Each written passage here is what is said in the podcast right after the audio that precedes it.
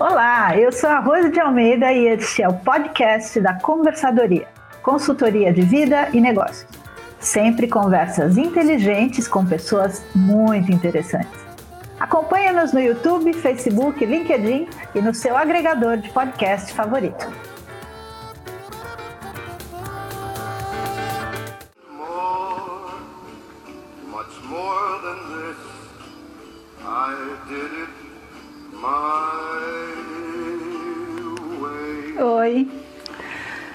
Essa é a conversadoria, meio-dia no Brasil, quatro horas aqui em Portugal.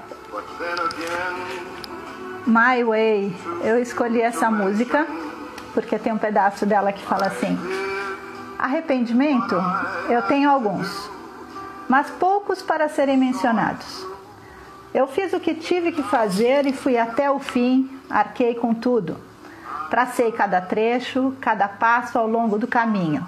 E mais, muito mais que isso. Fiz tudo do meu jeito. Me parece que é uma música boa para quem é empreendedor. E o meu convidado de hoje é o Fábio Rodrigues, o, o autor de um livro chamado Na Dúvida, Não Empreenda. Oi! Tá aparecendo já? Agora já. Olha, você não combinou comigo não, mas você colocou a música mais certa de todas, né? My Way é a música que qualquer empreendedor é, e qualquer pessoa também que já viveu bastante tem como é. tema, né? Bom, eu não sabia e essa semana eu coloquei música para a entrevista com os trovadores urbanos e música também para Tia Miyamashita, que é uma japonesa. Eu, eu vi a música japonesinha. É, então. E, e foi, foi. Eu acho que foi sensível isso, né? Daí hoje eu falei, será que eu vou conseguir uma música para empreendedor? E eu falei, claro! É essa, é essa, cara que é faz as coisas do seu jeito. É. Muito feliz de estar aqui. Então, você sabe que você é o primeiro homem da conversadoria convidado. Ah, tá ótimo. Estou bem acompanhado, então. Estou muito bem acompanhado. Então, bom, Fábio, você, bom, para quem não sabe, o Fábio foi meu primeiro cliente da conversadoria, a minha consultoria no Brasil, em 2012. É, Olha já quanto tempo. Eu ia falar seis anos, mas são oito. Oito anos, exatamente, 2012. E... e muito importante, Rosa, porque aqui naquela época eu estava abrindo uma empresa nova, uma empresa que eu tive uma oportunidade de abrir, que foi uma ideia legal, chamada Mídia e Cupom, que era um modelo novo de publicidade, mas eu não sou do ramo da publicidade, não sou do ramo da comunicação, não sou do ramo de, de mídia. É. E aí eu contratar alguém que pudesse me orientar, me apresentar pessoas, é, ler o que eu estava fazendo e me, me, orientar. E aí fui muito bem indicado para a Rose, e a Rose me ajudou demais, demais naquela época. Foi muito bom. Coincidência, a gente não rodou junto, né? É, verdade, muito tempo. Gente, Bom, então, Olha, é, eu não, não, sabia que você ia falar esse começo, muito obrigada. É, o que me marcou muito na nossa história, se a gente pode dizer assim, né, corporativa, foi que nós nos conhecemos no café, no intervalo de café de um evento sobre mídia. Ah, é mesmo, é verdade, é verdade. Que eu que tinha primeiro... sido assessora de imprensa. É, primeiro encontro de mídias. Exatamente. Cláudio Venâncio, era o primeiro encontro de mídias, exatamente. Conte milhas. É, que legal. Estou anotando aqui. Nossa, foi longe agora. Bom, eu quero saber, quem é Fábio Rodrigues? Não, Fábio Rodrigues é um apaixonado por empreendedorismo. É, sou uma pessoa que não conheço nada muito profundamente, não é meu estilo, não sou um cara que conhece tudo de alguma coisa, mas ao contrário, eu tenho uma visão muito ampla, eu gosto muito de vários assuntos, pesquiso muitas coisas sobre vários assuntos, mudo de interesse muito rápido também. Né? Uhum. Então, as coisas me encantam, eu fico apaixonado, faço tudo aquilo, depois meio que enjoo um pouquinho, vou para outro produto, outra ideia, outra. Então, eu gosto muito de. Então, eu sou uma pessoa muito né, aberta para conhecer é. muitas coisas. Esse é o Fábio, né? Só que, como todo empreendedor, acho que a vocação que eu tenho é de execução. Assim, eu não fico só no sonho de, nossa, que coisa legal eu me apaixono por um tema e vou para executar aquele tema, fazer acontecer. Depois, se eu não gostar, depois se não der certo, depois se funcionar, eu vejo o que vai acontecer. Né? Então, eu, Agora, como é que um empresário bem sucedido, trabalhando em multinacional, resolve empreender? Ai, quantas horas a gente tem, Nós temos só 21 minutos, então. É o seguinte, vamos ser rápido, então, ser, ser direto. É, empreender, ele é um sonho que habita a cabeça de muita gente, né? É, ele tá ali sempre aquela pulguinha assim, poxa, e se eu fosse para lá? E se eu tentasse criar um negócio? Só que não basta você querer, você tem que se preparar antes de fazer isso. Né? Um exemplo que eu dou muitas vezes é de pular de paraquedas. Se você for querer pular de paraquedas, você vai fazer aula de paraquedismo. Você vai treinar no chão, você vai pegar professores. E quando você fizer o primeiro salto, você vai fazer o primeiro salto preso em alguém, que seria, na metáfora, um mentor. Né? Como você foi minha mentora, por exemplo, em Mídia Cupom. Você não vai se jogar direto com seu dinheiro para o lado do paraquedas. E as pessoas que querem empreender, elas têm que fazer uma pergunta antes, é qual é a razão real de eu querer empreender? Uhum. Eu quero empreender para ficar rico? Não é uma boa razão, porque é muito difícil ficar rico empreendendo. Muito difícil. quero empreender para ter tempo? Para mim, também não é uma boa razão, porque você trabalha muito mais empreendendo do que, do que sendo executivo. Então, a é. razão de empreender tem que ser algo que você esteja ou com muita vocação para aquilo, ou você tenha, tido realmente uma ideia brilhante e vai dar um, um, uma tentativa para aquilo ali, ou então você não tem nenhuma alternativa. E é que a gente chama de empreender por necessidade. Né? Você foi demitido, ou você não está achando emprego tal. Só que para qualquer situação dessa, o que você tem que fazer antes é se preparar. Hum. Começar pequeno, vender primeiro para os seus próprios amigos. Eles são uma, um, um caminho muito bom para te dar um feedback. Então, Mas o que você, eu falo... desculpa, deixa eu te interromper só para saber. Você não acha que os seus amigos vão comprar de você, mas vai te dar uma falsa ideia de que aquilo pode servir para mais gente? Você vai sentir isso aí, você vai saber. Tem que pedir feedback real. Amigo serve para tanta coisa. Quer ver? Um, um exemplo. Na própria mídia cupom, que é essa empresa que a gente está falando, quando eu fui vender a primeira vez, eu não conseguia explicar para ninguém. Não conseguia vender para ninguém. Eu liguei para um amigo, chamado Fernando Vasconcelos, ele na época era diretor de marketing de uma empresa. Hum. Falei, Fernando, é o seguinte, eu tenho uma empresa, acabei de criar, ele já me conhecia, já confiava em mim. E ela faz uma propaganda assim, assim, assado, eu queria vender para você. Mas olha, eu preciso muito da sua marca, então faz o seguinte, eu vou te dar, é grátis, eu vou te dar. Você testa, se você gostar, eu coloco a sua marca como primeiro cliente. Então eu fiz um acordo com ele. É, ele ganhou, foi grátis para ele, mas ele me deu a real e falou, Fábio, funciona, segue adiante. Em contrapartida, além do produto que eu dei para ele, eu usei a marca dele. Então, o amigo não pode ser aquele camarada, não. Tem que ser um caminho de verdade. Que eu falo, cara, esse negócio aqui, por exemplo, eu não quero uma xícara com duas asas. Não adianta você fazer uma coisa brilhante. Faz uma coisa legal, faz uma xícara que não esquenta. O amigo te dá um feedback real, de uma coisa real, entendeu? É. Então, vende para eles primeiro. Até pelo seguinte, Rose. Se a gente é executivo tanto tempo, anos como executivo, os nossos estagiários, os nossos pares, os nossos chefes, todos eles começam a se espalhar numa rede, famoso networking. Uhum. E eles vão sempre estar em posições que você pode ligar para ele sem enganar, é, falar, amigão, eu tenho essa empresa agora, você me ajuda? Posso apresentar para você? Posso apresentar para sua área de compras? Posso apresentar para sua área de marketing? É, ele vai te receber. De cada 10, sei lá, 5 vão te receber. Eles estão em empresas que podem te contratar. Então, assim, use os seus amigos. Não abuse deles. Certo. Mas use eles, entendeu? Eles vão ser simpáticos à sua causa. Claro. Né? Até porque todo mundo tem a cabeça de empreender. Ele não tem a é. coragem ainda, está feliz que você teve. Está curioso é. com o seu resultado. Ou está com raiva, né, da coragem que você teve de arriscar. Às vezes também, mas o mais contei foi, foi curiosidade. Falou assim, pô, será que vai dar certo? Será que eu posso sair? Deixa eu ver se o Fábio vai dar certo. É. Né? Isso foi legal. Você acha, você acha que as pessoas tem uma ilusão de que é glamouroso empreender? Nossa, mas demais, demais. É, uma das coisas que me fez escrever o livro, que ó, o livro você já falou, né? O, o, Na Dúvida, Não Empreenda.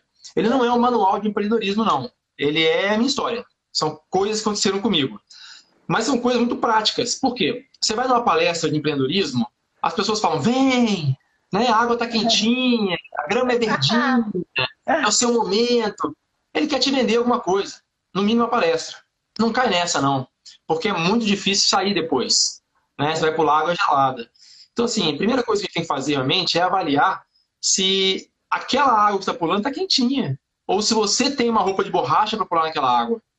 Tem, assim, não adianta você querer empreender porque o mercado fala tão bonito, ficou rico. Gente, para cada 100 empresários que você conhece, dois ou três são ricos. É. E mesmo assim, esses dois ou três têm mais de 10 anos de empresa ou 15 anos de empresa. Ninguém fica rico da noite para o dia. Tá. Os casos Venceram saem... primeiro a estatística, né? É lógico, os casos não saem na televisão, os unicórnios, porque são muitos. Eles saem porque são raros. Entendeu? Então, então assim, conversa com aquele tio, tio que tem uma empresa há 20 anos, com aquele seu amigo ou seu pai que tem um negócio há 10 anos, há 30 anos. Ele sabe o que é fluxo de caixa, ele sabe o que é funcionário, ele sabe o que é, é produto que estraga, ele sabe o que é pagar aluguel, é. plus e assim por diante, entendeu? E, e tipo um pouco de glamour, é um emprego como outro qualquer. Só é mais difícil, porque você não está preparado para ele. Não, e você vai ter, você vai ser e ter o próprio patrão, não é?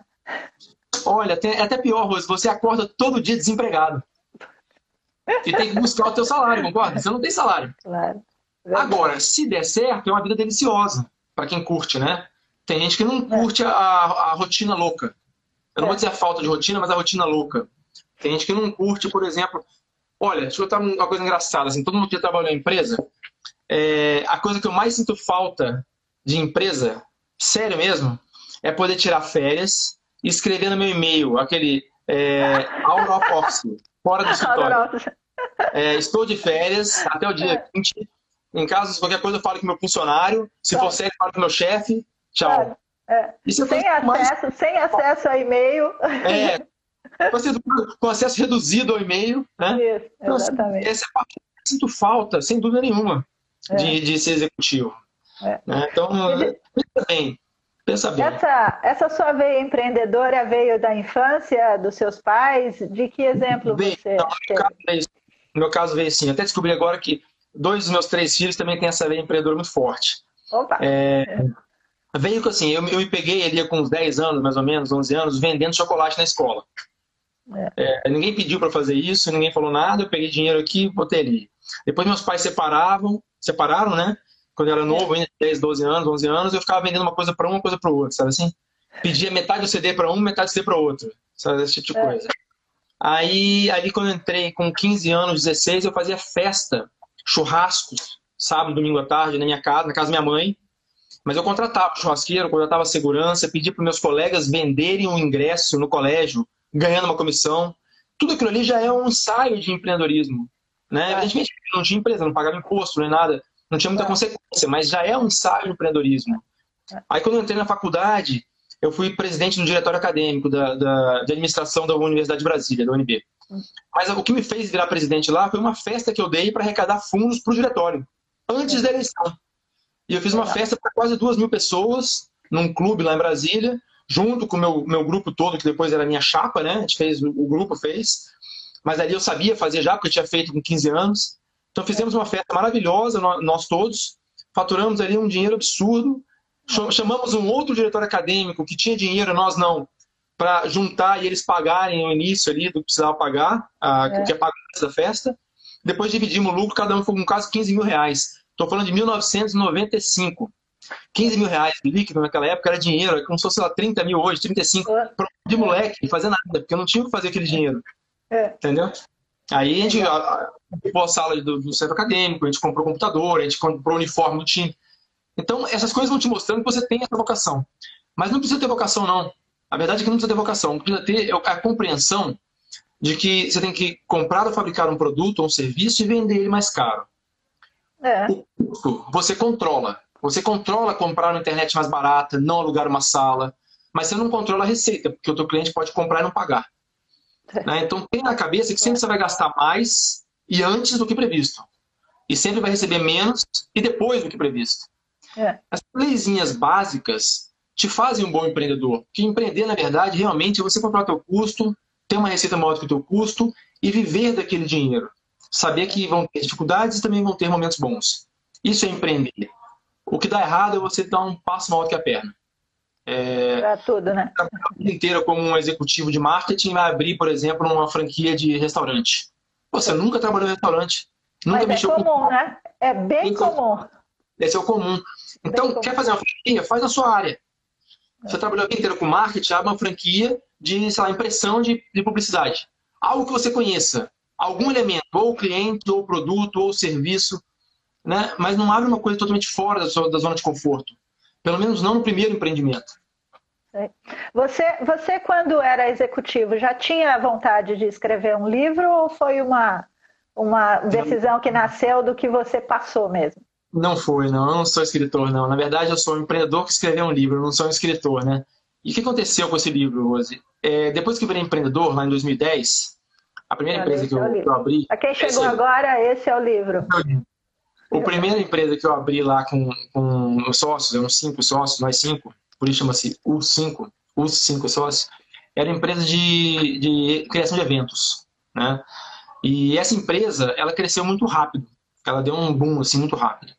Só que, ao mesmo tempo que ela deu um boom muito rápido, porque eu vendi para os clientes que eu vendia, como eu era diretor da Nokia na época, é, eu também não tinha o controle de como controlar o fluxo de caixa, de como contratar funcionários. Eu pagava salários muito, alto, muito altos os funcionários, eu gastava muito dinheiro com bobeira, eu reformei a sala. São coisas que você vai gastando sem saber. É. Mas deu certo. E aí meus amigos começaram a me ligar e falar, Fabão, vamos almoçar? Falei, vamos. E aí começava assim, Fabão, tá rico, né? Claro que não, cara. Imagina, eu ganhava mais como diretor da Nokia.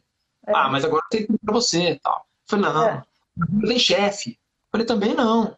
E aquilo começou a me soar muito mal, porque eu comecei a ver amigo querer empreender sem ter a menor noção do que era isso. Então começou a me incomodar, porque era amigo de verdade. Aí a Nokia foi comprada pela Microsoft, depois fechou a Nokia. E meus amigos começaram a pensar em que seriam demitidos da Microsoft. E quando me chamavam para almoçar, falava, cara, eu vou ser demitido, eu tô querendo sair porque eu não quero ser demitido, vou pegar meu dinheiro, vou comprar uma franquia, vou comprar um negócio. Aí eu falava, cara, você tá louco, você tá louco. Show de tal maneira que eu sentei numa noite e escrevi quase metade do livro. Óbvio, ainda ideias desconexas, mais é. ideias. Olha, não tenha muitos sócios. É, tem que ter dinheiro para empreender, dois dinheiros. O dinheiro de empreender e o dinheiro para viver enquanto empreende. Claro. É, cuidar é. com ansiedade. Eu fui pegando aqueles pontos que eles iam me falando e transformei em capítulos. Cuidar com ansiedade, tem que ter dinheiro, sócio para quê? Não fique dando consultoria, abra uma consultoria. Né? E aquilo virou um, um script ali para eu poder criar mais. Na segunda noite, movido a café e Red Bull, eu escrevi a outra metade do livro. Mas veio assim, como se fosse um, um nascedouro, assim. E aí, depois disso, eu passei quase seis meses para revisar ele. Aí, Sei eu... bem o que foi isso. muito capaz, também escritora, me ajudar a organizar melhor as ideias, essa jornalista é arroz, é. organizar melhor as ideias do que estava escrito ali. Mas lembra que a gente conversou? Eu falei, não muda o meu estilo. Claro. Porque o estilo não é de um escritor, o estilo é de uma pessoa falando o que claro. passou. Né? Experiência, queria, né? Experiência. É, eu queria um livro de empreendedorismo. Eu queria falar assim, não, é difícil. Lê aqui o que eu passei. Não tem verdade ou mentira aqui, nem certo ou errado. É o que eu passei. E é o que 90% dos empreendedores passam quando vão abrir o primeiro negócio. Isso não vale para experientes, né? É. Bom, antes da próxima pergunta, eu quero falar um oizinho para Karina Mazuca, para o Caio, para a Cláudia, para o Cascão, para a Rebeca, para o Marcos Júnior, para o Cadu Cordeiro e para o Cado Santos que estão nos ouvindo aí. Um beijo para todos vocês. Oi, todo mundo. Oi, grande Cascão. Fábio, me diz uma coisa.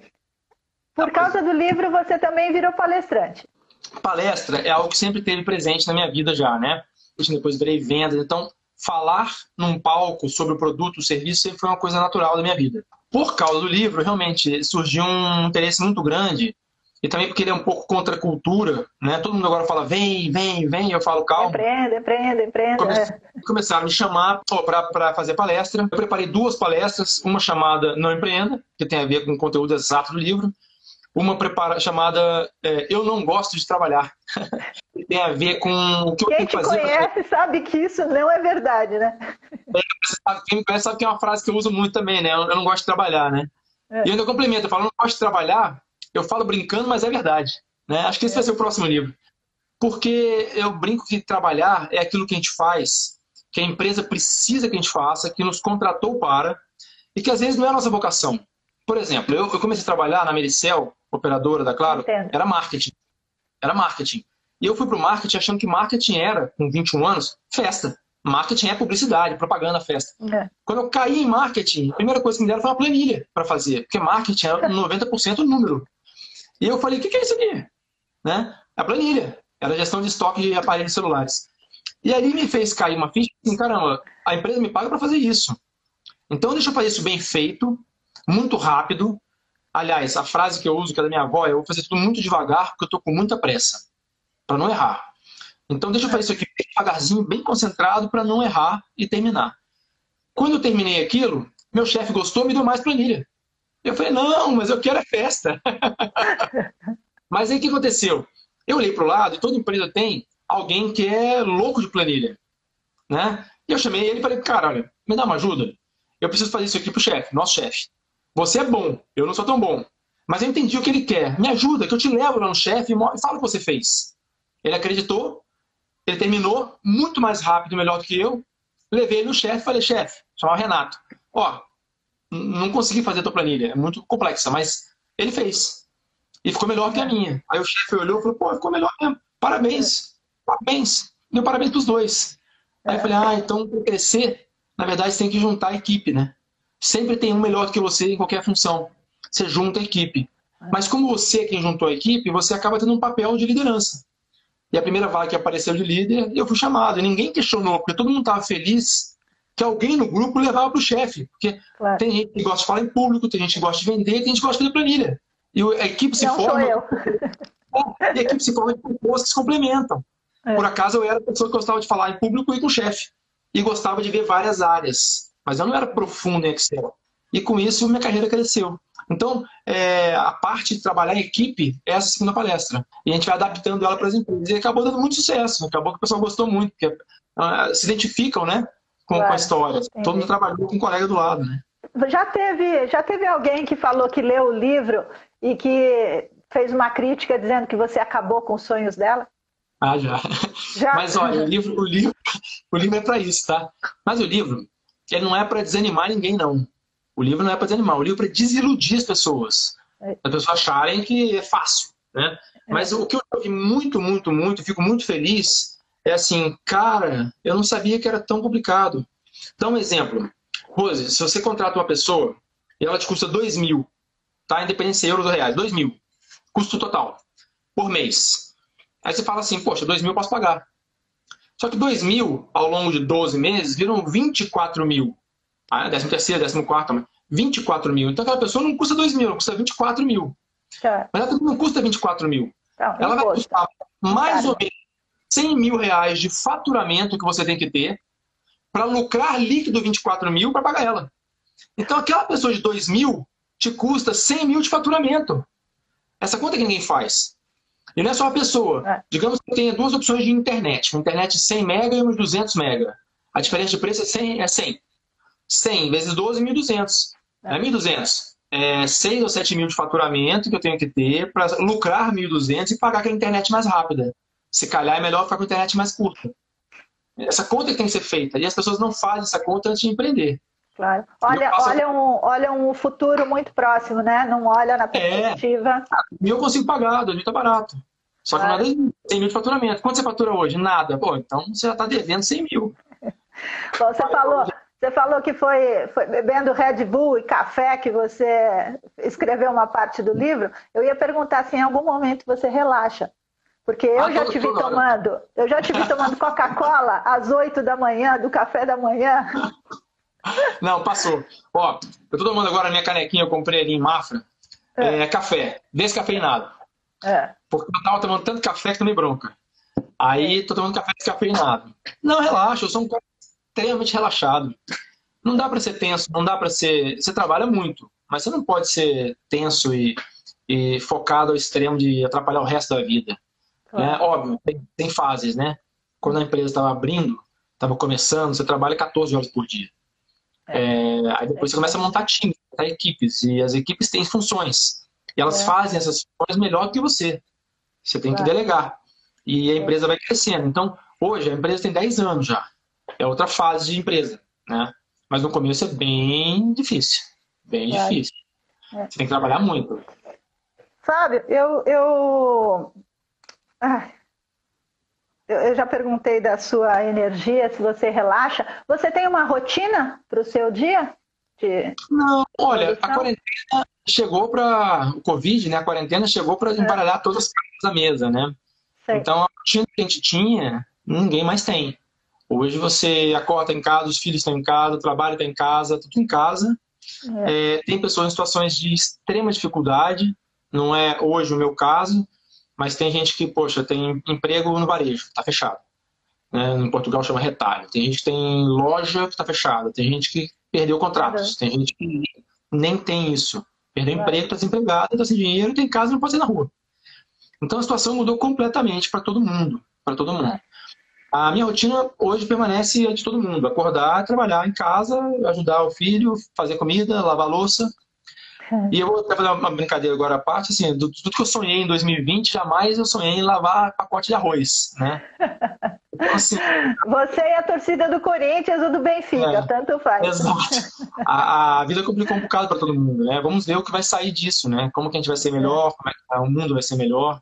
Legal. vai ter que Fábio, nós chegamos no nosso 21 minuto de entrevista, vou tocar o gongo.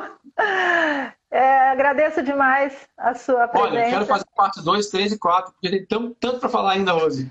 Você não falou ainda, Rose. Vamos, vamos mudar de tema. Ah. Eu nem falei que você parece com Arnold Schwarzenegger.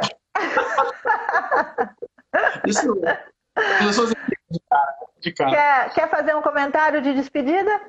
Não, queria agradecer a todo mundo. É, preste atenção na, na, sua vocação. Faça uma coisa dentro da sua área de conforto. Faça bem feito, bem feito. Um problema, resolva um problema real. Não fique querendo fazer uma coisa muito ilusória. Resolva um problema real, simples. E dali você parte para maiores voos. Né? Legal. Comece devagar. Esse é o maior recado que eu posso dar. E agradecer o Cascão. O Cascão, eu elogiar antes aí, não consegui, mas o Cascão é mega de um, de um publicitário é, fez a capa do livro, fez a nova capa do livro em Portugal, uma carreira gigantesca, é um redator, Cascão mega. Cascão, beijo. Eu sei que tá, tá ali que eu vi a nominha dele. que legal. Estão oh, dizendo que você parece mesmo, a Paula Pereira, lá do Brasil. Não, Fábio, é... muito obrigada. Um beijo, um carinho imenso para você pela amizade e por tudo Imagina. que eu também aprendi contigo. Aviso aos, aos, nossos telespectadores internautas que a próxima conversadoria é sábado, meio-dia no Brasil, quatro horas em Portugal, e vamos falar sobre o cérebro e a meditação. Ixi. Beijo. Tchau. Beijo. Tchau.